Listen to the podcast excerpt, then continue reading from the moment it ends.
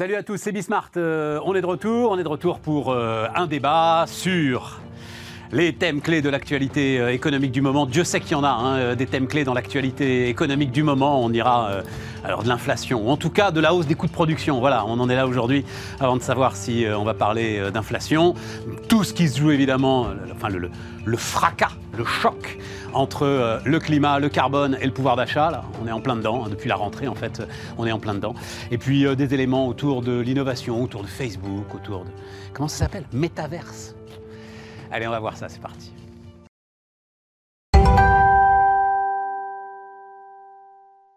Donc c'est parti, Clément aura est avec nous. Bonjour Clément. Bonjour Stéphane. Euh, prof d'éco à la Sorbonne et à Sciences Po. Philippe Wechter. Salut Philippe. Bonjour Stéphane. Tu pourrais être prof d'éco en fait, euh, Philippe. Que j'ai été aussi. Euh, ah, sérieux? Oui, oui, oui. J'étais. J'ai donné des cours à l'ENS Cachan, j'ai donné des cours ah, bah, prof associé à, l'Université d'Evry il y a quelques années. Ah ben voilà. Et donc là, chef économiste Ostrom Asset Management. Et André Le Scruc-Pietri. Bonjour André. Bonjour Stéphane.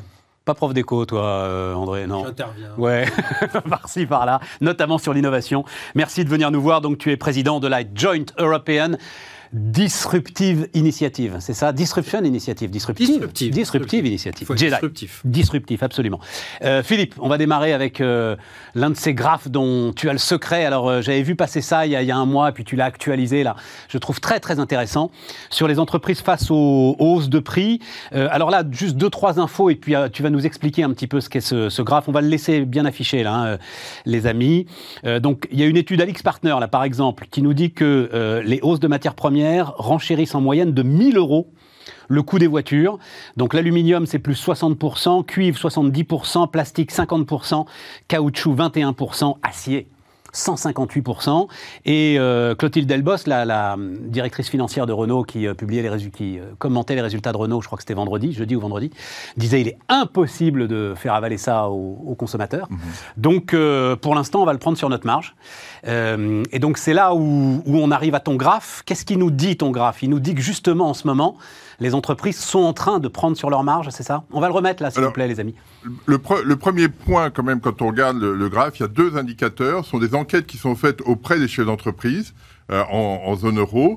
Euh, le graphique, la ligne bleue, c'est dire euh, quel est le, comment évoluent les prix que je paye, moi, entrepreneur. Voilà. Et la ligne rouge, c'est comment je répercute ces prix à, mes, à mes clients, qui ne sont pas forcément des consommateurs. Hein. Ça peut être des, on est dans une chaîne. Euh, euh, et, alors ces indicateurs, notamment la ligne bleue, suit très très bien l'évolution du taux d'inflation de la zone euro. Et pour une raison très simple, c'est que une grande partie de, l'explication du, mouvement de la courbe bleue, c'est le prix de l'énergie. Et, quand on regarde le taux d'inflation en zone euro, qui est à 3,3 au, au, mois de septembre, la moitié s'explique par le prix de l'énergie. Donc c'est déjà quelque chose de Ok Philippe, mais moi ce qui m'intéresse là, donc alors je le dis pour ceux parce que euh, vous êtes assez nombreux à nous écouter en podcast aussi, donc euh, euh, la ligne bleue, donc on va dire les coûts pour les entreprises mhm. restent bien au-dessus de la ligne rouge, la façon dont elle le répercute dans les prix. Je, traduis, je peux traduire ça comme ça. voilà, donc ça veut dire que pour l'instant, ça, ça va être un frein très important au développement d'un cycle inflationniste. Bah, c'est un, un frein, mais quand on regarde sur la période, le, graphique n'est pas très long parce que l'enquête n'est pas très longue.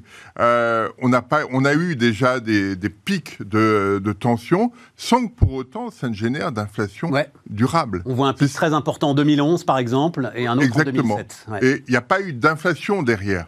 En, 2007, bah non, mais euh, en 2007, derrière, oui, l'effondrement de 2008 et 2011, le prix la crise le prix était à 145 dollars quand même le, baril, en, 2000, en 2007, 2008. Donc euh, on était sur des prix euh, euh, sur des prix très élevés. Donc là, il y a une il y a une tension. La, la vraie question, il y a deux questions qui sont posées. La première, c'est comment vont évoluer le, le prix des matières premières? Là, par exemple, quand on regarde le prix du fer, on voit que depuis quelques courtes semaines, euh, le prix du fer s'est infléchi parce qu'il y a des perspectives d'activité en Chine qui sont beaucoup moins euh, euh, haussières. Notamment, notamment dans le bâtiment. Hein. c'est en fait absolument voilà, l'effondrement du bâtiment chinois à travers Evergrande. C'est un, élément, un élément clé. Bien sûr. Et ça, c'est le, premier point. Et le deuxième point, derrière, c'est que au-delà de, euh, d'un ajustement de, d'inflation qui pourrait être effectivement important, puisque si on suit la ligne, les, les deux lignes, on, on, pourrait tendre vers euh, plus de 4% d'inflation en zone euro, c'est-à-dire le double de ce qu'attend la BCE au mmh. maximum. Mmh. Donc c'est, c'est quelque chose de fort. Est-ce que au-delà de ce, de ce pic, est-ce qu'on va avoir, est-ce que ça aura une traduction sur l'évolution globale des salaires? C'est ça le, le, le point. Et, tant que tu n'as pas de répercussion dans le prix final, et c'est ce qu'on voit là, enfin une répercussion qui est moins forte que, que, que la hausse des, des, matières premières, tu freines justement Mais ce cycle inflationniste, cette boucle. Ça a toujours fonctionné comme ça. Ouais. C'est-à-dire que quand on regarde les prix de production, euh, le prix des, entreprises industrielles, il y a des, fluctuations très amples, bien plus amples que celles de, euh, de la consommation. Et c'est normal, parce que euh, le, chef d'entreprise qui fabrique des voitures va encaisser le prix de l'acier, le prix de tout un tas de, composants, mais ces composants, c'est pas il n'y a pas que ça dans un dans la dans la fabrication de sa voiture, Premier point. Et puis, euh, deuxième point, la voiture qui va être construite, euh, c'est un poids limité dans l'indice des prix. Et il y a une bonne partie de l'indice des prix qui bouge pas beaucoup, les, les, les services bougent pas beaucoup, etc. Donc euh, il y, a, ouais, y a ces effets d'amortissement qui sont euh, euh, qui sont très forts. Et la, la vraie question, parce qu'on parle beaucoup on a tous en référence, parce que le terme de stagflation est ressorti comme ça d'un chapeau. Stagflation, c'était associé aux années 70. En dans les années 70, effectivement, après le premier choc pétrolier, il y a eu des taux d'inflation bien plus élevés que ce qu'on connaît aujourd'hui. On était au-delà de 10%. Et donc c'est taux d'inflation sans croissance, hein, stagflation. Voilà, mais on avait quand même 2% de croissance, c'est-à-dire plus que maintenant. Hein. Euh, mais on passait, on venait de 6. Si l'inflation te bouffait toute. Euh... Non, non, non, on, est, on était à 6 avant le, le, le, choc pétrolier, on est passé à 2. Bon, et, repartons alors, pas dans les années 70. Non, non, mais ce qui est intéressant dans les années 70, c'est que la persistance de l'inflation était liée aux mesures d'indexation qui avaient été décidées. Chirac en 75, Nixon, Edward Heath, tous avaient décidé d'avoir des mesures d'indexation et le phénomène inflationniste a été de ce fait-là prolongé. Là, personne ne parle de mesures d'indexation. Et euh, la mesure qui a été présentée par euh, Jean Castex la semaine dernière sur euh, le, le, 100 euros, euh, la prime inflation, moi je trouve c'est c'est assez malin. C'est-à-dire que euh, c'est une prime euh, qu'on aura le, cette année, probablement pas l'année prochaine, et qui permet de désamorcer une partie des revendications salariales. Restons sur les coûts de production euh, et sur les, les, entreprises face aux hausses de prix. Euh, Clément, donc en fait, j'ai le chiffre, je crois, coût de production en Allemagne, c'est 14% de hausse 14, en septembre. C'est ça, sur un, an. Jamais vu depuis 74, j'ai vu ça ce matin. Oui, oui, oui. Et en France, c'est 10% euh, coût de production sur un an. Clément, comment est-ce que tu vois le truc, là, le, le graphe de Philippe? Parce qu'en même temps, tu comprends, enfin, on comprend bien que c'est des boîtes qui sont en train de manger. Elles ont une trésorerie pléthorique, on l'a beaucoup dit, mais elles sont en train aussi un peu de manger leur trésorerie pour, euh, pour oui, pouvoir lisser cette courbe. Hein. La, ta remarque tout à l'heure sur le, sur la, en citant la directrice financière de Renault est, est très intéressante.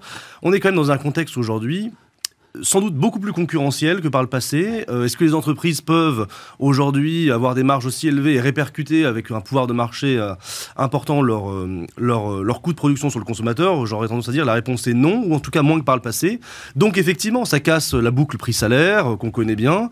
Euh, et d'une certaine manière, si on veut éviter que la hausse des prix se traduise par... la hausse des prix de matières premières se traduise par une hausse de l'inflation généralisée, bah effectivement, c'est plutôt euh, les mesures structurelles, remettre de la concurrence toujours et partout. Et ça me fait penser également que euh, on est quand même dans un contexte où il y a quand même beaucoup de tensions déflationnistes qui restent et qui sont voulues hein, comme telles. La politique de la concurrence, elle a une visée déflationniste hein, d'une certaine manière. La politique de réforme du marché du travail qui avait eu lieu, elle n'est pas spécialement inflationniste non plus. Donc dans un contexte où il y a eu volontairement, euh, voilà, des politiques à tendance déflationnistes, parce que leurs effets sont supposés euh, bénéfiques de ce point de vue-là, bah, quelque part, la hausse de, des matières premières, elle n'est pas censée non plus tellement se répercuter sur, euh, sur l'inflation pour moi, on est dans un contexte vraiment radicalement différent de celui euh, des années 70. On n'est pas non plus les États-Unis, hein, on constate pas effectivement euh, de hausse, de, importante des salaires, en particulier en, France.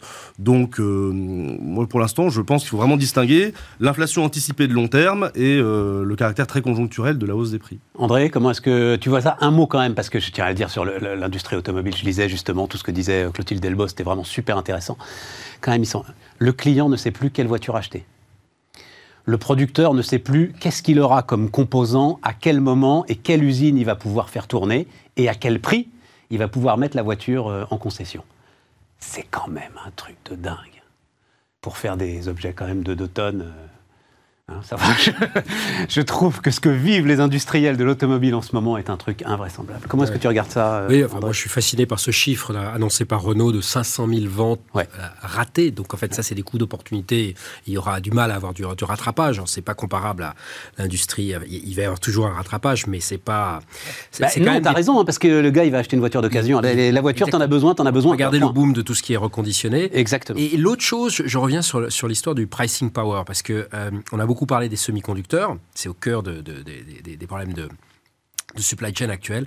Et je voyais que, par exemple, une société comme TSMC, dont on a beaucoup parlé, en étant toujours dans la dernière génération, aujourd'hui, c'est les seuls à pouvoir imposer des hausses de prix massives, entre 10 et 20% même à des gens comme Apple, qui sont considérés comme ceux avec qui la négociation est impossible. Donc ça montre à nouveau que Ils ce doivent, sujet... se, ils doivent se venger d'ailleurs. Ça doit être jouissif pour eux. Absolument. Et ce sujet d'innovation, je pense, revient finalement en haut, c'est que si on n'est pas devant, on se retrouve finalement ballotté par les événements. Et c'est ce que tu dis à l'instant, c'est qu'aujourd'hui, un industriel, s'il n'a pas ce pricing power, il est, euh, il est obligé de gérer une, une des situations les plus complexes qui soient. Regarde pour aller dans ton sens. J'ai appris un truc, je ne savais pas, je suis sûr que je vais vous l'apprendre aussi. Euh, c'est Herbert Diess, en fait, le patron de Volkswagen, qui parlait de Tesla.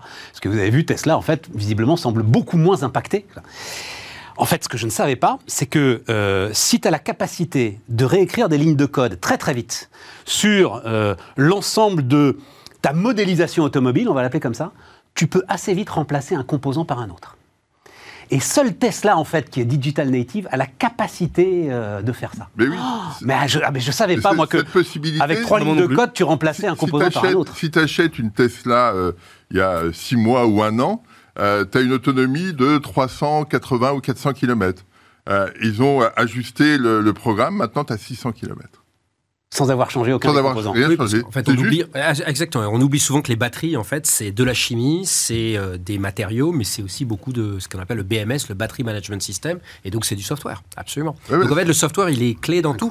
Et donc C'est ceux comme, qui ton le téléphone, maîtrisent, c'est comme ton téléphone que- qui, qui change de d'iOS. Exactement. de- de- Mais je ne savais pas que ça allait au point de pouvoir modifier la chaîne de fabrication, quoi, tu vois. C'est, c'est, c'est Alors, il y, a- y y un sujet de plus avec Tesla, c'est qu'ils sont tellement intégrés, ça, ça va à l'encontre de tout ce que prêchent tous les consultants en stratégie d'ailleurs. Ils sont tellement intégrés verticalement qu'ils ont aussi beaucoup plus la main et ils sont beaucoup moins. Je rappelle, alors je ne suis pas un spécialiste de l'automobile, en tout cas je, ne le suis plus, euh, je crois que 70% euh, des coûts dans l'automobile, c'est de l'achat de composants. Donc on est en fait Ah bah oui, totalement dépendant Tout à de, fait. ce, de ce que ont fourni, euh, approvisionné vos, vos propres, vos Non, mais propres c'est- fournisseurs. Et dernière chose, je reviens sur TSMC, que ça c'est fascinant, c'est que comme ils ont ce pricing power, aujourd'hui leurs marges sont entre deux et trois fois supérieures à ce que font des gens dans juste la génération d'en dessous.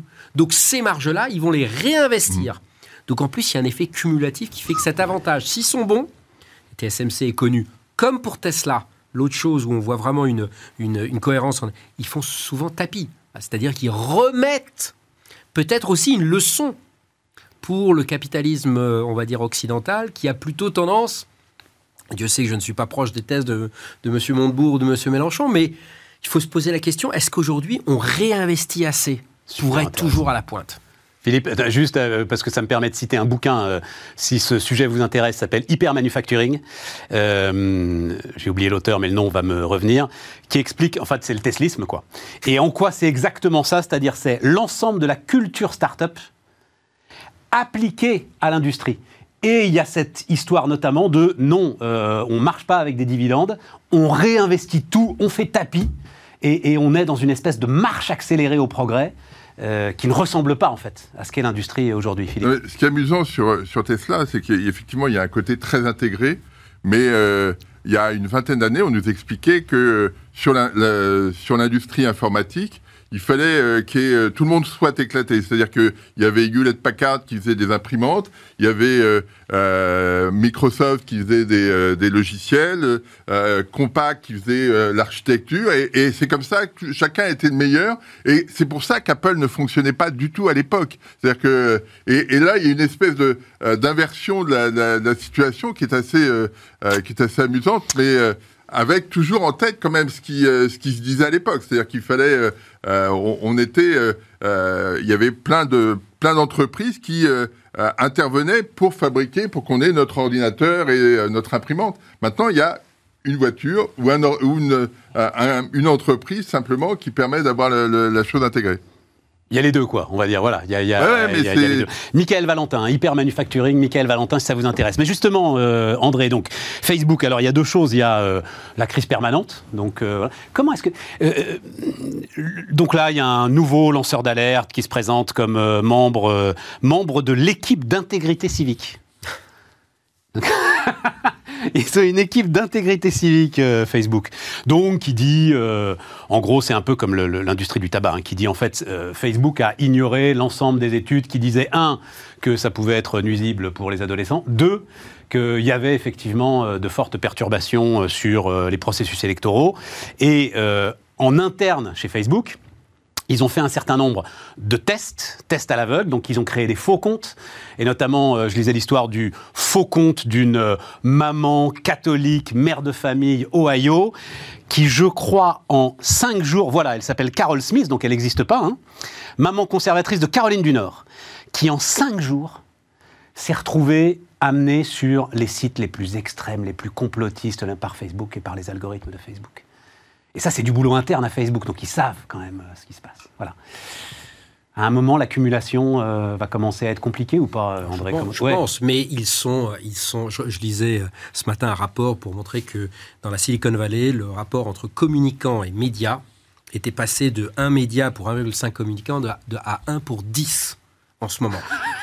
Et moi, je Ça veut suis dire qu'il y a 10 fasciné. communicants Il y a 10 communicants. pour Je une suis- entreprise regardez ce qui s'est passé média. il y a deux semaines. Comme par hasard, Facebook annonce la création de 10 000 emplois en Europe, Ouais. bien entendu, sur le fameux métaverse. Alors le métaverse, donc le, le- ce futur univers parallèle, euh, digital, synthétique, etc.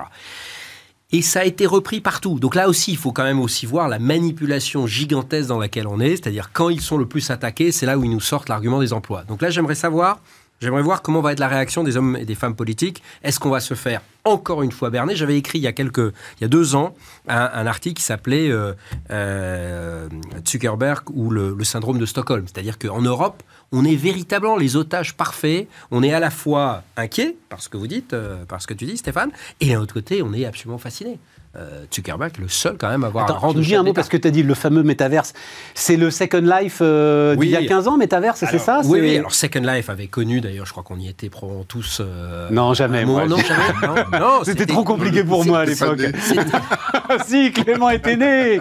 C'est quoi c'est, Ça doit être. C'était c'est 2005, 2010, quand même. 2010. quand même. Ouais, c'est Euh, ça. Un peu quand avant même. 2010. euh, Donc oui, donc en fait c'est cette intégration, mais qu'on est en train de voir quand on voit aujourd'hui comment se font des. On parlait à nouveau de, de Tesla ou des semi-conducteurs, quand se font, comment se font maintenant de plus en plus des produits, notamment des architectures complexes, elles se font dans ce monde semi-digital euh, et D'accord. réel. Ça, c'est Dassault Systèmes. Ok.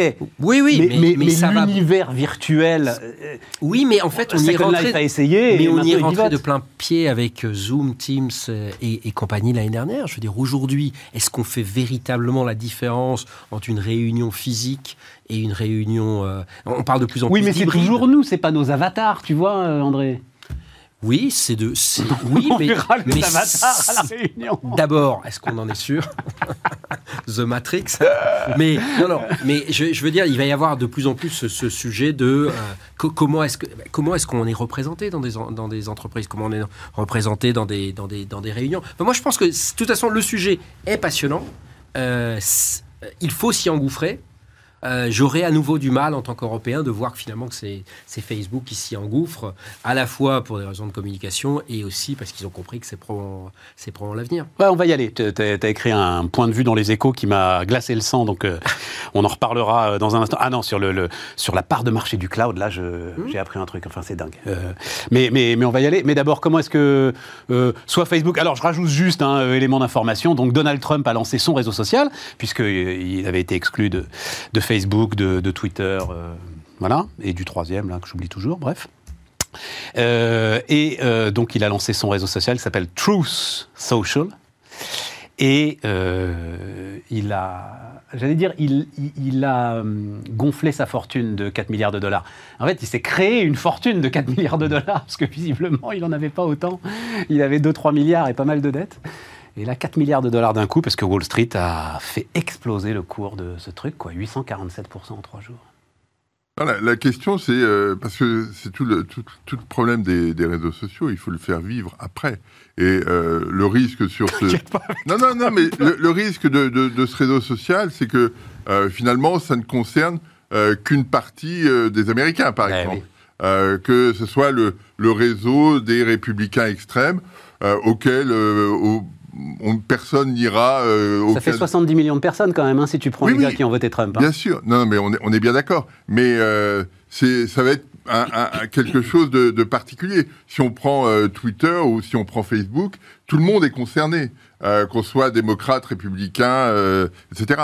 Donc la, la question va être de savoir si finalement ça va pas être cornérisé d'une certaine manière, parce que ce sera le, le média de euh, de la distribution d'informations sur euh, la droite dure euh, américaine, un peu comme euh, euh, le sont les, les journaux d'opinion euh, euh, très forts. Et euh, on a eu en France des journaux comme euh, euh, l'Humanité ou Minute. Euh, tout le monde ne lisait pas Minute ou l'Humanité, mais, ça, mais la population qui les lisait était tous euh, endoctrinés autour de ça. Est-ce qu'on va pas avoir ce, ce type de situation sur les réseaux sociaux? Ce qui était a priori euh, incompatible avec l'idée des réseaux sociaux qui étaient ouverts à tous euh, pour Mais la non, controverse. euh, regarde, euh, Carol Smith, euh, la maman, la, la fausse maman de Caroline du Nord, elle se retrouve en cinq jours avec, alors je voulais pas le citer, mais c'est Quanon, là, euh, l'un des sites conspirationnistes, etc. Et tout. Oui, mais- Donc, donc de toute façon, c'est ce qui se passe aujourd'hui, tu vois. De toute façon, les algorithmes de Facebook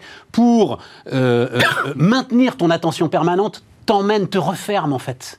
Euh, dans le- Oui, mais il y avait, il y avait une expérience comme ça où ils mettaient des, des- des intelligences artificielles qui discutaient et au bout de très peu de, dis- très peu de discussions, on arrivait euh, à, à un moment Goodwin où on parlait de la Seconde Guerre Absolument. mondiale, etc. Absolument. Donc, euh, C'est ce qui se passe. Clément? Euh, Oui, moi je suis d'accord avec ce que disait Philippe. euh, ça peut se transformer en une sorte de gros groupe WhatsApp euh, avec que des gens qui sont d'accord finalement. Euh, le, le- le nom même est d'ailleurs assez intéressant. Euh, bon, voilà, on sera chacun jugé. Truth Social. Euh, par contre, moi, ça fait que à partir du moment où euh, il y a probablement peu d'électeurs anti-Trump ou pas du tout, ou même euh, disons euh, pas spécialement euh, pro-Trump qui seront sur ce réseau social, est-ce que c'est vraiment un réseau qui permet de communiquer et de convaincre? Parce que c'est quand même le but finalement de convaincre, de faire de la politique comme. sur un autre média. tu as déjà convaincu quelqu'un sur Twitter, toi? Ah, je pense que ça, ça- il peut y avoir quand même une. Ah, Ah, il faut l'encadrer, le, moi, non. Mais je pense que ça peut avoir une portée quand même pour les gens indécis, euh, les non, flux Un très d'informations. bon moyen de, de valider ce qu'on pense. C'est-à-dire que Mais évidemment, oui, mais c'est si ça. moi je suis républicain, euh, je vais euh, je vais sur ce réseau sur n'importe quel sujet, du réchauffement climatique à la sauvegarde de, de je ne sais quoi, je vais avoir une réponse. Et donc euh, dans n'importe quelle discussion, je, euh, je je vais être fort de la réponse que j'aurais lue là.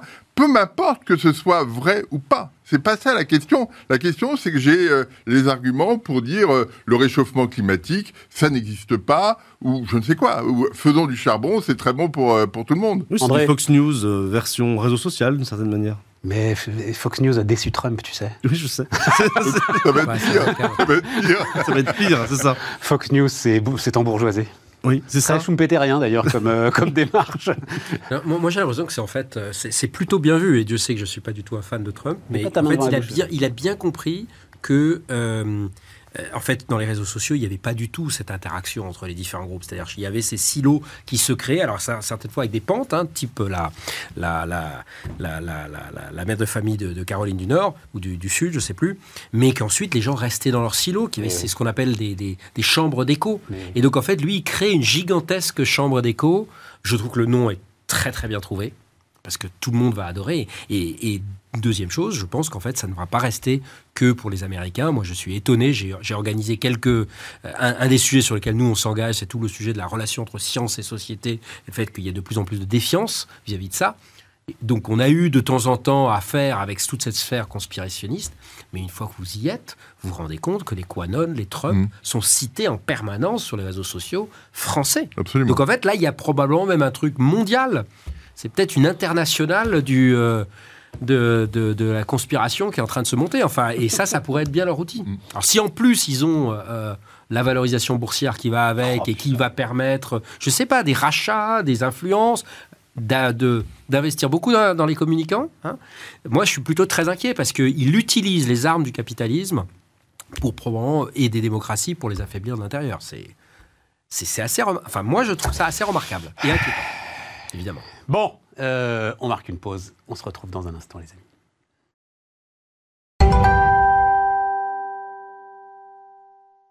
On repart, euh, les amis, on repart. Donc on repart avec euh, carbone et pouvoir d'achat. T'en as dit un mot, Philippe, mais je voulais justement qu'on en fasse quand même un. J'avoue, je sais pas les, les gars, mais enfin j'ai deux profs d'éco là quand même. On a beau le savoir que 38 millions de Français soient éligibles à la prime de 100 euros, donc euh, 2000 euros net avant impôt. Ça m'a mis un choc. Je ne pensais pas que c'était à ce point-là, quoi, le- la smicardisation de la société française, voilà, pour dire les choses. 38 millions de Français. Oui, c'est des trappes à bas salaire. euh, Ouais. On connaît ça depuis euh, longtemps, mais c'est vrai que le chiffre, en fait, en valeur absolue, nous, nous Toi-même, Clément, nous tu m'as dit que tu étais saisi. Ouais. Oui, Ouais, oui, oui, c'est-à-dire qu'on on connaît plus en général la répartition par décile, mais c'est très impersonnel les déciles. On dit bah d'accord, le quatrième, cinquième, sixième, septième décile. Là, quand on se dit tiens, il y a quand même presque 40 millions de personnes qui euh, vivent avec moins de 2000 euros net, effectivement, ça marque beaucoup plus que que ça permet de faire ressortir l'aspect très humain qui est gommé par le- le- la statistique. Euh, ça permet aussi d'ailleurs de se rendre compte que le salaire moyen et le salaire médian, c'est quand même pas du tout la même chose et que le salaire moyen est quand même tiré à la hausse par les valeurs plus extrêmes. Mais pas tant que c'était quoi? Je crois que tu es sur 1500 ou 1700. Le- l'un- C'est-à-dire, ce qui est l'un de nos drames, c'est que le salaire moyen se rapproche du salaire médian. C'est-à-dire que tu as de moins en moins Oui, en fait, 500 d'écart. euros d'écart à peu près. Voilà, 500 euros d'écart. C'est pas négligeable. Mais à ce, à ce niveau Non, c'est pas négligeable, mais tu comprends, euh, euh, Philippe. C'est, c'est-à-dire que c'est, vraiment, enfin, c'est, c'est ce qu'on voit dans ce chiffre. C'est-à-dire, c'est de plus en plus de gens qui tombent dans cette trappe euh, à bas salaire euh, aujourd'hui. Du fait, on le sait, hein, euh, du fait des effets cliquets euh, euh, liés aux baisses de charges et qui font que, bah, quand vous êtes aujourd'hui en gros, à la fin de ce qu'on appelait les, les exonérations Fillon, donc ça doit être vers 1600, 1700, Ouais, c'est ça, 1800 euros. C'est très très difficile d'en sortir parce que ça coûte une fortune à votre patron que de vous mettre au-dessus. Quoi. Oui, et puis c'est- c'est c'est aussi la, la tendance euh, qu'on voit euh, aux États-Unis ou ailleurs sur euh, la, la faible évolution du salaire médian. En plus, Euh, euh, parce que euh, il y a une, une, un une distribution des salaires qui, qui bouge un peu. Et, Lié à la désindustrialisation aussi, non? Professions de services qui sont. euh, Bah, en- où les gains de productivité partie- sont plus compliqués. Probablement en partie, c'est-à-dire que les, les- les ouvriers qui étaient très, qui avaient un côté très productif, ont été remplacés par des livreurs en camionnette, Voilà. pour lesquels la productivité est beaucoup plus faible. Voilà. Donc il y a, il y a effectivement un transfert euh, qui se- qui et qui est euh, euh, qui est pénalisant pour cela. Tu disais que alors 100 euros, c'était pour toi le, c'était, c'était mieux à faire que Hidalgo ce matin qui disait non, il vaut mieux baisser les taxes. Baisser les taxes quand on est, euh, quand on, voit la situation du, du climat euh, et des problématiques posées, c'est un non-sens. Oui.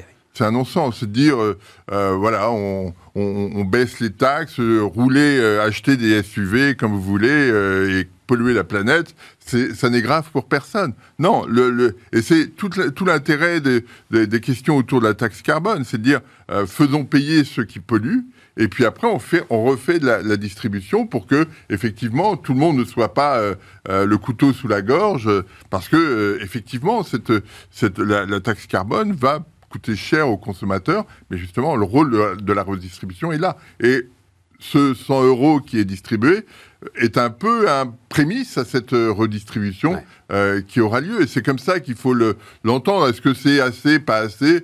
On, on pourra toujours dire euh, euh, c'est c'est jamais assez de toute façon. euh, mais c'est euh, voilà, c'est cette discussion-là qu'on doit avoir. C'est pas de dire baissons les taxes parce que euh, clairement aujourd'hui il faut baisser la consommation d'énergie fossile de façon drastique. Et donc avoir des incitations financières Et- pour et donc, le faire. Exactement. Ouais. Juste euh, pour euh, revenir sur les 40 millions en quelques, quelques secondes, euh, il y a quelque chose qu'on réalise pas toujours beaucoup, et là je renvoie par exemple à ceux qui nous écoutent à des travaux comme ceux de Patrick Artus hein, ou d'autres, c'est vraiment l'impact du progrès technique aussi. Hein. Il sortait un chiffre, 4 emplois détruits par le progrès technique, c'est 3 emplois recréés moins qualifiés qu'avant et un emploi très qualifié. C'est ça. Ça peut expliquer aussi quand même le, le- une partie de la polarisation du marché du travail, donc le fait qu'il y a beaucoup de Français qui se retrouvent avec un salaire plus faible. Exactement. Ouais, tout qu'avant. à C'est quelque chose qu'on oublie un peu. Bon, mais reprenons parce que alors y y les chiffres sont alors quand même. euh, en gros, les calculs qu'on peut faire entre euh, blocage du prix de l'électricité, lissage du prix du gaz, les 3 milliards 8, donc 38 millions de Français à 100 euros les 3 En gros, on estime que c'est 10 à 12 milliards d'euros là qui euh, ont été injectés pour une bosse de quelques mois. Mhm.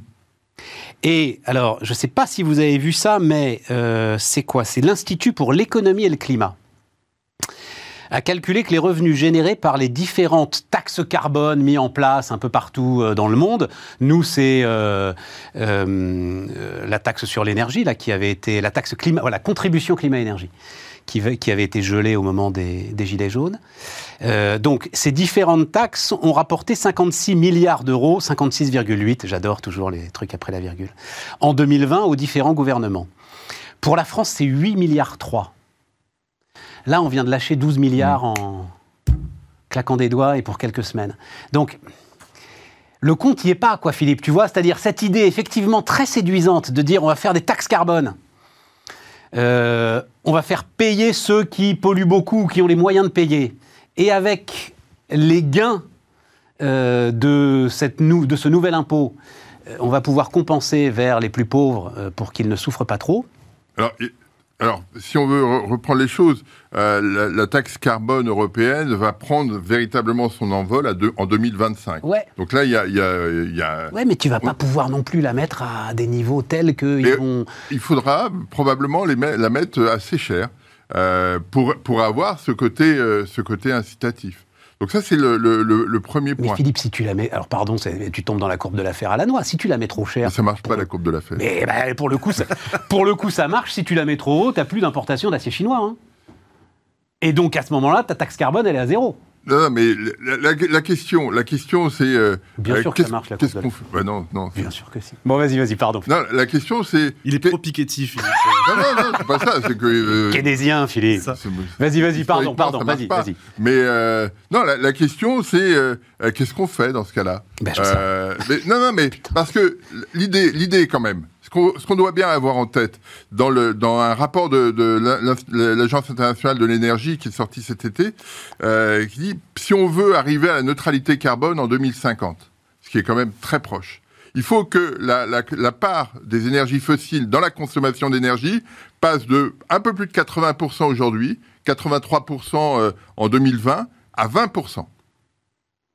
C'est dingue. Comment on fait? Ouais. Euh, le, euh, le rapport de l'ONU qui est sorti euh, le 17 septembre nous dit, euh, si on regarde les engagements qui ont été pris par les États à l'accord de Paris en 2015, la réalisation de ces engagements et les engagements à venir pour jusqu'en 2030, on sera sur des émissions de, de carbone à plus 16% de 2010 à 2030. Pour être à 1,5 degré, il faut être à moins 45%. Donc on peut dire, euh, bah, ne, ne faisons rien, mais à un moment donné, il va falloir qu'on s'ajuste. Et, et- et là, pour l'instant, on est en train de trouver le moyen de dire, ce sera, on le fera ça demain. Hein, on, on va pas le faire tout de suite parce que là, c'est un peu, euh, c'est un peu ennuyeux. Mais parce On que tu peux pas le faire. Mais on peut- Concrètement, tu t'es. Mais- Enfin, je sais pas comment tu Ah non, résous mais- cette équation. C'est pas possible. non, mais bien sûr, la, la question, la question posée alors, c'est qu'est-ce qu'on dira à nos petits-enfants en 2050 quand il fera 4 degrés au-dessus de la moyenne préindustrielle? On leur dira, ah mais c'était, on avait euh, des élections présidentielles, on avait une Non, mais Philippe, c'est pas une question d'élection présidentielle. Tu te rends bien compte Bien Les que chiffres si. que tu viens de donner donnent un effort à ce point considérable Mais parce que, parce qui, qui relève pas d'élection présidentielle ou d'une rapport, politique. Depuis le rapport Stern en octobre 2006, on n'a pas fait grand-chose. C'est-à-dire quand Oui, euh, oui, mais ça, le- évidemment. Nicolas Stern disait récemment, euh, quand j'ai quand j'ai publié mon rapport en 2006, les efforts à faire étaient élevés, mais pas considérables. Ils sont devenus considérables. Alors l'autre point quand même à souligner, c'est que là on va on va distribuer du pouvoir d'achat, mais ce qui est intéressant, c'est de, de regarder pour la France euh, l'évolution de la, productivité et l'évolution du pouvoir d'achat. données de l'INSEE, hein, c'est pas des calculs, alors, et alors? Et alors, ce qu'on ce qu'on observe, c'est que le, le pouvoir d'achat évolue bien plus vite que la productivité. Or, les entreprises vont pas pouvoir payer des salaires à la hauteur de euh, de, de, ce qu'on voit sur la productivité. Et donc là, il va y avoir un, gap très fort. En 2012, après la crise financière, on avait eu la même chose. Ça s'était traduit par des hausses d'impôts assez significatives. Là, on est dans une situation où on, on donne des subventions euh, aux ménages. Et donc l'écart entre le pouvoir d'achat et la productivité va s'accroître. Et qui, euh, qui va être pénalisé là-dedans? Sont les entreprises dont on parlait tout à l'heure, qui vont avoir des coûts, euh, des coûts d'achat de, de, de, matières premières beaucoup plus élevés et qui vont, euh, qui vont être obligés de faire le grand écart. Donc ça, ça va être, ça va être un peu compliqué. Clément? Moi, il y a, j'aimerais juste, euh, je suis d'accord avec ce qu'a dit Philippe, mais pour moi, il y a un problème quand même qui n'est pas de, l'ordre de la théorie économique, il y a un vrai problème philosophique et politique. Est-ce qu'on peut imposer à des gens, donc à des peuples, dans un cadre démocratique, des mesures que ces mêmes peuples en gros, euh, rechinerait à adopter ou pour lesquels ils ne seraient pas d'accord.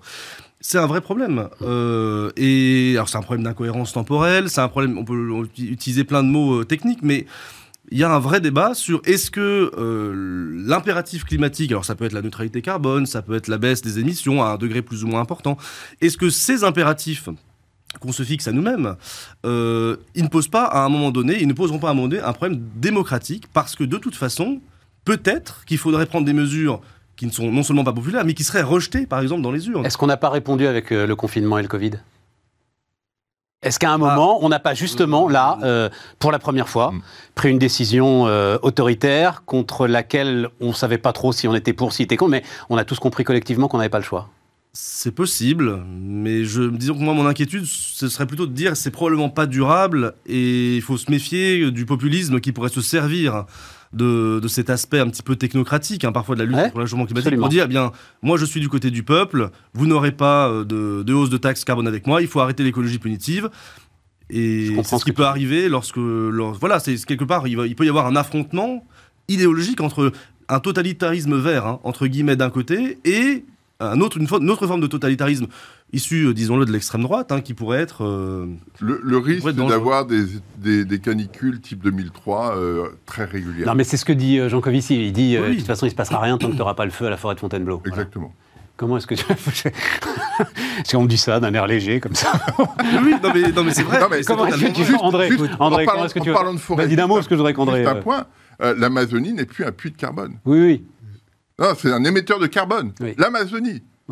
Donc euh, euh, les choses se bouleversent, sont bouleversées euh, totalement. Écoute, c'est pas la forêt de Fontainebleau, mais hier, nous, on a eu 20, 20 hectares brûlés en Corse, un 25 octobre, ça n'est jamais, ça s'est jamais vu. Donc, euh, on commence à voir des choses très, très concrètes. Je, je trouve quand même qu'il y a sur, sur, sur le point de, de, de, la mesure de Jean Castex. C'est vrai que t'es euh, corse, toi. Eh oui, eh oui, euh, ne l'oublions jamais. Et euh, ce, ce, je, je, pense que c'est très important d'avoir la vérité des prix. Et c'est ouais. comme ça aussi qu'on arrivera à une certaine légitimité démocratique. C'est-à-dire, moi, ce qui m'a fasciné quand même dans la réaction de la classe politique, c'est que c'est soi-disant, on va dire, ceux qui se se, se, se, se prêchent le, voilà l'écologie qui en fait ont été les premiers à dire il faut baisser les taxes. Mais c'est à nouveau oui. repoussé. C'est assez incompréhensible la position d'Anne Hidalgo des... je dois avouer ouais. c est, c est, et pour moi c'est une erreur politique absolument majeure et, et ça montre qu'il n'y a pas et beaucoup et le deuxième truc c'est j'en ai déjà parlé la semaine dernière c'est euh, c'était un papier de Libé qui était titré comme ça je me dédouane hein, parce que le titre est un peu violent. C'est euh, euh, faites confiance aux pauvres arrêtez de prendre les pauvres pour des imbéciles. C'est-à-dire cette idée qu'on leur donne 100 euros sans flécher la dépense. Oh mon Dieu, les pauvres vont faire n'importe quoi, euh, ils vont aller le boire au café. Non, non. ça se passe pas comme ça. Non, non, voilà. clairement pas. Donc je crois que la vérité des prix, elle est importante. Et après, euh, mettons aussi les choses.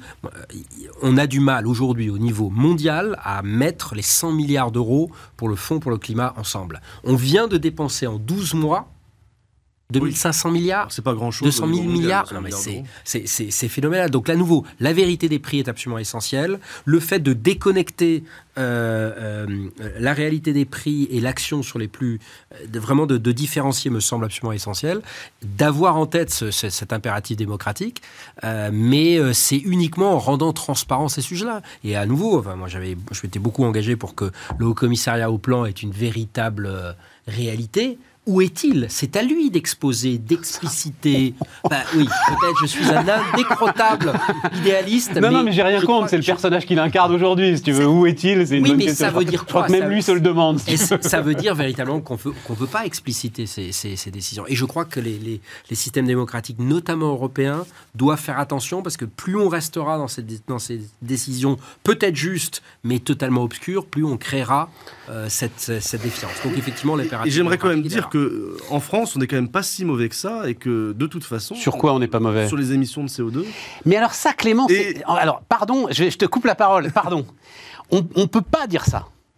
Et on peut pas dire ça puisqu'on a délocalisé notre production industrielle chez les Chinois, si tu veux. Donc, parce que c'est ça le paradoxe, ces 100 euros, ils vont quand même servir pour beaucoup d'entre eux, même si certains arrivent à en garder un petit peu de côté et à moins rouler, à acheter des produits d'importation. Oui, oui. En fait, mais quand je dis ça, j'avais en tête le nucléaire, en fait. Je Si- sais si que tu avais en tête le nucléaire, en tête le mais on se dédouane, tu comprends. de la- on- a laissé pourrir notre outil industriel. Alors évidemment, on peut apparaître comme euh, les bons élèves de la classe, tu vois. Oui, oui, mais je pense même par rapport à l'Allemagne de ce point de vue-là où. Bah, on a un tiers des émissions de l'Allemagne, donc c'est simple. hein. Oui. On est, c'est vraiment un. On fait pas de charbon, on a du nucléaire. Mm. Et on fait Mais pas d'industrie. Mais ça, c'est uniquement, la, tranquille, si tu veux, c'est tu vois. uniquement la Voilà. production. euh, Oui, mais je, Non, je suis d'accord, je suis d'accord, je suis d'accord. Mais enfin, on a déporté nos émissions carbone, quoi. Voilà. Mais du coup, ça veut dire que les pays où on les a déportés, c'est quand même eux qui vont avoir le, le plus gros. le- qui vont avoir le destin du monde de ce point de vue-là, quand même, plus entre leurs mains que euh, notre cher et vieux pays, euh, la France. Oui, oui, mais justement, c'est ça le- le- toute la difficulté, c'est que aujourd'hui, euh, personne n'est dans les clous dans, euh, dans ce qui est euh, dans les engagements qui ont été pris, ni les Chinois, ni les Américains, ni les Européens. Personne n'est dans les clous. Alors on peut dire, euh, nous, on a effectivement délocalisé une bonne partie de la production, mais malgré ça, on n'est pas dans les clous euh, des, engagements qu'on a pu prendre. Donc, euh, euh, il y, a une- vraie question autour de, ça. Et, euh, pour reprendre ce que disait André tout à l'heure, hein, on, on s'était engagés tous à dépenser 100 milliards pour les pays émergents euh, pour les aider à, à passer le cap. On est à 80 milliards difficilement. Et, difficilement. et 80 milliards qui vont essentiellement en Asie et pas grand-chose sur l'Asie- sur l'Afrique, par Et en exemple. plus, 80 milliards, enfin, c'est quoi 80 milliards? C'est rien. On est bien d'accord. On est bien d'accord. Mais c'est Ça la- se voit vraiment qu'on a changé d'échelle depuis l'année dernière. Ah, mais 80 milliards, milliards, n'est plus rien. non, mais, les- les Mais pays- non, mais écoute, Mais je, moi, alors, euh, je fais la promotion de l'excellente émission qu'on a faite euh, sur l'électricité euh, il y a maintenant euh, trois semaines. Les chiffres, pour nous, hein, nous, avec effectivement le nucléaire, et là on parle que euh, de l'énergie, hein, donc pour décarboner notre énergie à horizon 2030, c'est 1000 milliards, rien que la France. Qu'est-ce que tu veux faire avec 80 milliards pour, pour l'ensemble des pays Tout ça n'est pas. non, ce que j'allais dire, parce que il y a ton formidable sujet sur euh, la crise de l'innovation européenne, mais je me dis, on va se flinguer à la fin de cette émission. quand même. C'est-à-dire, je cherchais un petit peu de réjouissance Il- parce que mais il faut euh, croire au globalement. pouvoir de la destruction créatrice. Oui, voilà, exactement. Voilà, il faut y croire. Oui, mais alors il est américain, le pouvoir de la destruction créatrice. T'as fait un. Donc, euh, allez lire ça. euh, D'abord, abonnez-vous aux échos parce que c'est un excellent journal et euh, qu'il faut quand même payer l'information. Voilà, hein, la bonne information, elle a un prix. Et allez lire donc le, le point de vue d'André, Bataille technologique, l'étrange défaite de l'Europe, évidemment. euh, référence à, à l'étrange défaite euh, des années 30, dans lequel tu alignes un certain nombre euh, de chiffres, André, sur le fait qu'on est totalement à la rue. Il y en a un qui m'a encore plus frappé que les autres, parce que en fait, on se dit, ok, on a pris du retard, mais euh, bon, on est en train de se stabiliser. Mais que nenni, quoi. Ça continue, et donc tu dis, la part de marché des fournisseurs de cloud européens a été divisée par deux entre 2017 et 2021. Oui, alors aussi que ça soit clair, le, le chiffre 2017 n'est- est, est totalement fortuit, mais effectivement, en 5 ans, on est passé de 30 à 15% Et surtout, il n'y a aucun acteur qui fait plus que 1, 1,5% de part de marché mondial. Donc autant dire que dans un contexte où il va, faire, va falloir faire des investissements massifs, où de plus en plus les data centers doivent être également euh, euh, conformes aux dernières normes environnementales, etc., où, les, où ceux qui ont des, des installations mondiales peuvent aussi balancer en fonction des coûts de l'énergie, etc. Les, petits ont, très peu de chance. Sauf, sauf s'il y a véritablement une volonté de, euh, à la fois de préserver nos données, de faire des choses localement. Ces 750 milliards qu'on s'apprête à déverser sur l'Europe, où est le, là, pour le coup, est le fléchage des investissements? Moi, j'aimerais savoir combien de ces 750 milliards vont être utilisés pour acheter euh, du chinois, de l'américain. euh. Autre étude que nous, on va faire dans les prochaines semaines, c'est combien de tout l'argent qu'on investit en ce moment dans les startups, et à juste titre, repart directement en achat publicitaire ciblé chez les GAFA, et combien va directement chez les cloud providers. Parce que ceux qui ont augmenté deux fois leur prix dans les 12 derniers mois, et chaque fois entre 5 et 10% c'est les trois grands providers de, de cloud. Parce que c'est très facile d'accéder au cloud, ça c'est formidable, mais une fois que vous êtes dedans, Donc euh, Amazon, Google, linéaires. euh, Microsoft. hein. vos coûts sont linéaires, sont pas du, il n'y a pas du tout d'asymptote. C'est-à-dire que ça devient euh, un investissement massif pour toutes ces entreprises. C'est- normal, c'est des entreprises du digital. Donc en fait, la question c'est est-ce que tous ces investissements-là bénéficient véritablement à nos sociétés à nos emplois, à notre tissu industriel, ou est-ce que finalement, ce n'est pas des dépenses qui repartent euh, immédiatement? Donc en fait, il y y a une- il y a une vraie vision d'ensemble qu'il faut avoir entre investissement, innovation, achat public.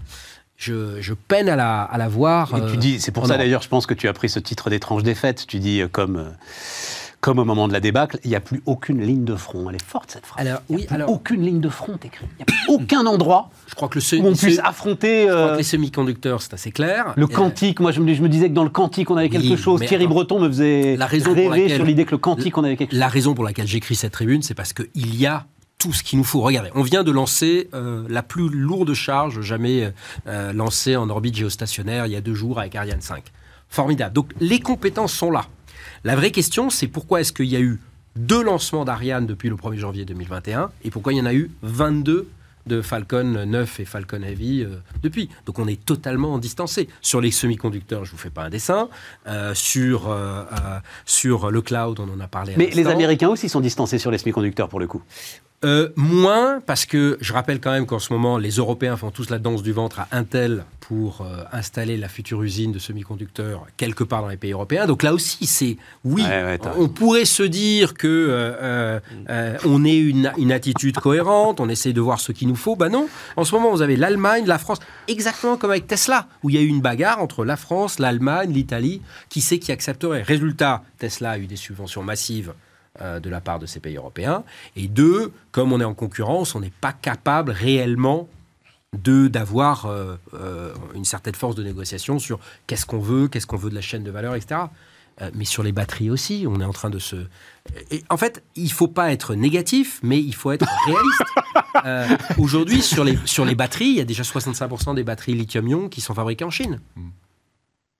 Et- Ouais, mais comme tu le dis toi-même, est-ce que c'est, enfin, le- le- la batterie, c'est une, enfin, je, dois te dire que j'ai du mal à cette passion batterie là, euh, qui a saisi tout à coup euh, l'ensemble des commentateurs, m'étonne un peu parce que ça va devenir une commodité euh, la batterie, comme tu dis toi-même, c'est le battery management system qui va être important, et puis derrière c'est l'ensemble des Oui, données qui en vont. temps euh, de crise, on a bien vu que c'était que c'était le doliprane qui nous a qui nous a posé problème. Non, mais Non, c'est pas le je, suis le premier à dire que c'est il faut viser le coup d'après. Et donc, effectivement, la batterie lithium-ion, c'est aujourd'hui.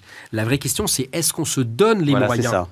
Du coup d'après Ouais. Ben non. Aujourd'hui, on investit des milliards sur la technologie d'aujourd'hui qui va être commodisée très vite. On dit qu'on veut faire des SpaceX, mais SpaceX, c'est aujourd'hui. C'est quoi le coup d'après de la fusée réutilisable? C'est quoi le coup d'après du semi-conducteur?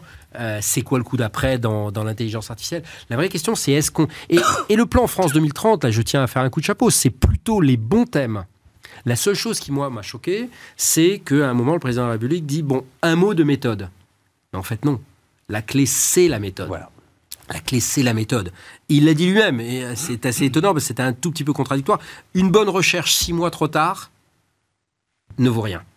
Fort quand même comme, comme, comme argument. Euh, voilà, ça a été présenté il y a deux semaines.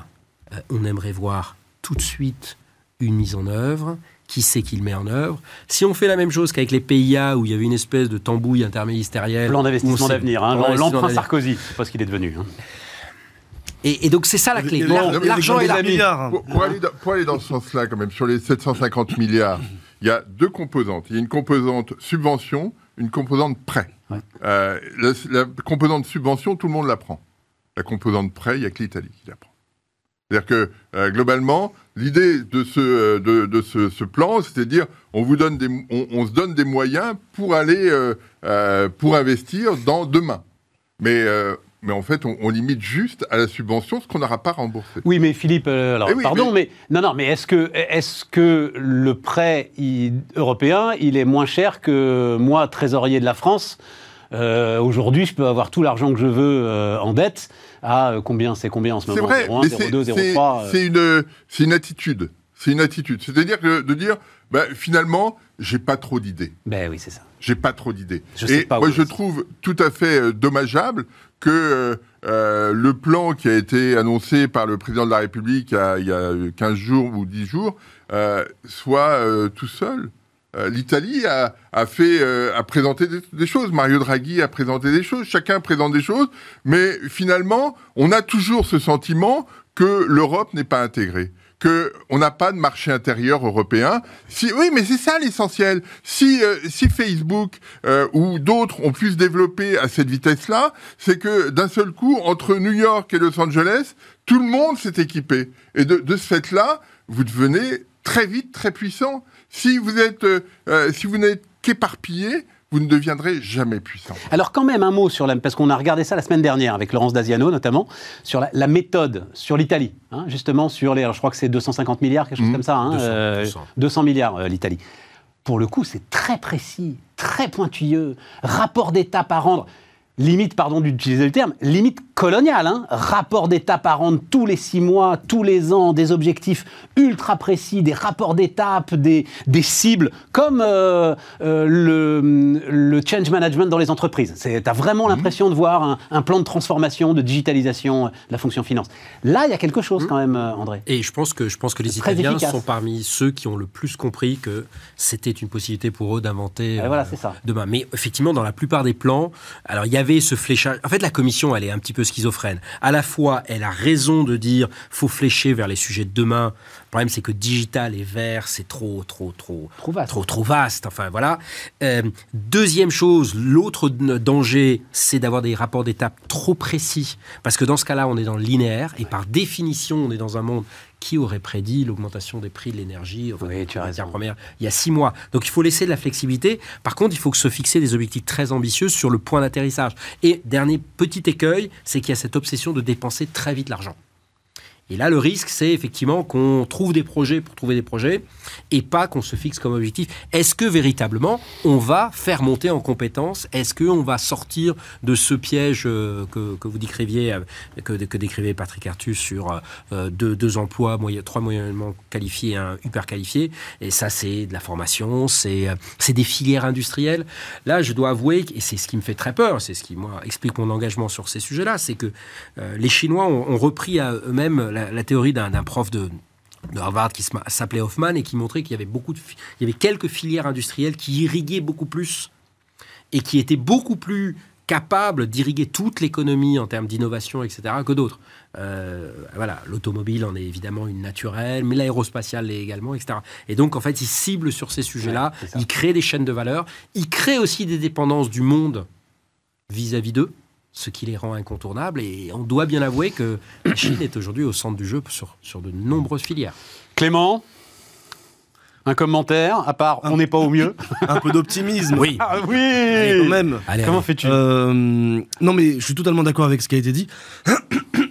mais c'est vrai que il y a quand même une volonté dans le, dans le, dans le fléchage européen ou d'ailleurs dans le fléchage euh, Relance 2030 d'essayer de trouver ce que seront quelque part un peu les futurs champions nationaux. Alors c'est vrai que le terme même, par exemple, d'Airbus des batteries, euh, dont on parlait il y a un instant, est un peu, bon, un peu galvaudé. Euh, il n'est pas du tout sûr, effectivement, que l'État soit capable d'identifier les futurs secteurs extrêmement porteurs. Par exemple, sur la question de l'hydrogène, il y a un vrai débat. Euh, l'hydrogène, il y a déjà eu un petit revirement parce que tout le monde voyait l'hydrogène appliqué euh, à l'industrie aéronautique. Euh, il se trouve que peu de gens y croient à l'Airbus, au futur avion à, à hydrogène. Et en fait, on le, re- on Bah, Airbus maintenant. nous a donné quand même une autour de 2035. euh, ils ont l'air de Paraît-il qu'ils y croient pas penser- beaucoup. que C'était C'est vrai euh, moyen d'avoir le tiroir, euh, le tiroir caisse. oui, pas Euh, Moi, tellement- ce que j'entends de la part de, des gars qui vraiment bossent dessus, c'est que l'hydrogène, c'est pour le- la sidérurgie, en fait. Oui, c'est pas Euh, du tout voilà, pour l'industrie, euh, mais effectivement, peut-être les camions, mais euh, les automobiles, non. Oui, c'est ça. Voilà. On a les ordres de grandeur de densité énergétique, Oui, donc voilà, on ne voilà. fera jamais voler, en tout cas pas un long courrier, peut-être un court Enfin, si tu courrier. décarbones la sidérurgie, c'est déjà vachement bien. C'est- hein, euh, C'est enfin, 10% la, des la émissions. sidérurgie, la chimie, la, enfin, Et d'ailleurs, euh, parenthèse, pour produire de l'hydrogène, il faut beaucoup d'électricité. nucléaire. Bah, euh, si, on, si c'est pas nucléaire, ce sera euh, à un prix plus élevé, ce sera euh, voire un- une émission de CO2 plus élevée. Bon, voilà, donc nucléaire pour euh, pour la France. Mais effectivement, quand même, globalement, ce qu'on peut ce qu'on peut dire, c'est qu'il y a aussi, euh, là aussi, je, renvoie le terme de, de Philippe Aguillon et le pouvoir de la destruction créatrice, cette volonté européenne qui était peut-être pas présente avant, que l'État doit quand même flécher quelques grands secteurs avec les biais qu'on connaît.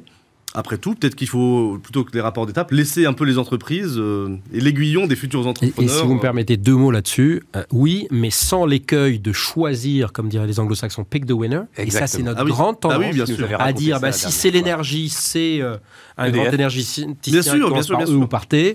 Euh, donc, euh, donc juste fixer des objectifs, Oui. mais ne pas dire qui, qui le fait. Et deuxième chose, être capable d'avoir cette espèce de revue permanente. Parce que ce qui est, il faut surtout pas qu'en octobre 2021, on décide tout ce qui va se passer dans les cinq prochaines années, parce Bien que sûr. ça va changer dans trois mois. Et cette agilité, et enfin, C'est une gouvernance compliquée l'État hein, peut pas l'avoir, hein, la agilité. vache. Paradoxalement, non, parce que là, je pense plutôt qu'il faut faire rentrer, euh, nous on est très convaincus que euh, faire rentrer la société civile, les acteurs de l'industrie, mais Mais tu En crées est- des usines à gaz avec ça. Tu crées Mais des aujourd'hui, permanentes. pas du tout, Oui, pas mais du tout. La question, c'est palabre permanent ou euh, échec Et c'est vrai. Ouais, non, mais t'as raison, ça. Philippe. C'est- du bon sens. C'est du bon sens de ta part. Le mot confiance aussi, parce qu'aujourd'hui, euh, quand on voit toutes les étapes qu'il faut fallait franchir, je crois que sur le plan Juncker, je ne veux pas l'accabler, mais il y avait huit étapes, parce qu'on avait tellement peur de mal dépenser l'argent public qu'en fait on a créé des usines à gaz. Alors, il faudrait pour le coup que des profs d'économie, que des économistes se penchent là-dessus, que parfois dépenser très vite, même par des gens qui ne font pas partie de l'appareil d'État, est un investissement qui, rapporte plus que de mettre tellement de verrous qu'en fait on n'investit pas et on ne Bon, prend pas de risque. les amis, euh, on est voilà, c'est un boulot pour euh, pour Voilà. Clément. Alors justement, je cherchait faire un peu de euh, pub à hein. ma collègue Agnès Benassi-Kéré, la chef économiste de la DG Et- Trésor. attends, entre qui nous là, entre ça nous. très bien. Tu veux pas rentrer au cercle des économistes là? T'es pas un petit peu en campagne parce que tu les cites tous quand même. hein, t'as vu, euh, on a Non, eu, non, on tout a en eu campagne. Artus, Artus, Aguillon. Non, non. Dis non. C'est juste de l'admiration pour mes collègues compétents. Et beaucoup plus compétents que moi. Bon, c'était le mot de la fin. euh, euh, voilà. Merci euh, les amis, merci pour tout cela. Et puis euh, nous on se retrouve. Alors demain euh, une émission interview. Tiens, on refera le point notamment sur un élément avec lequel vous avez peut-être fait connaissance l'année dernière si vous suiviez déjà Bismart autour de l'hybridation, autour des centaures. La philosophe Gabrielle Alperne viendra discuter de ça avec nous. Et puis avec le formidable Léonidas Kalogiropoulos, on parlera aussi d'un pacte entre la nation et les entreprises qui- qu'il a écrit pour le coup. Ça aussi, c'est une de ses passions. Et puis, on reprend nos débats donc euh, à partir de mercredi. Euh, bonne soirée à vous et donc à demain.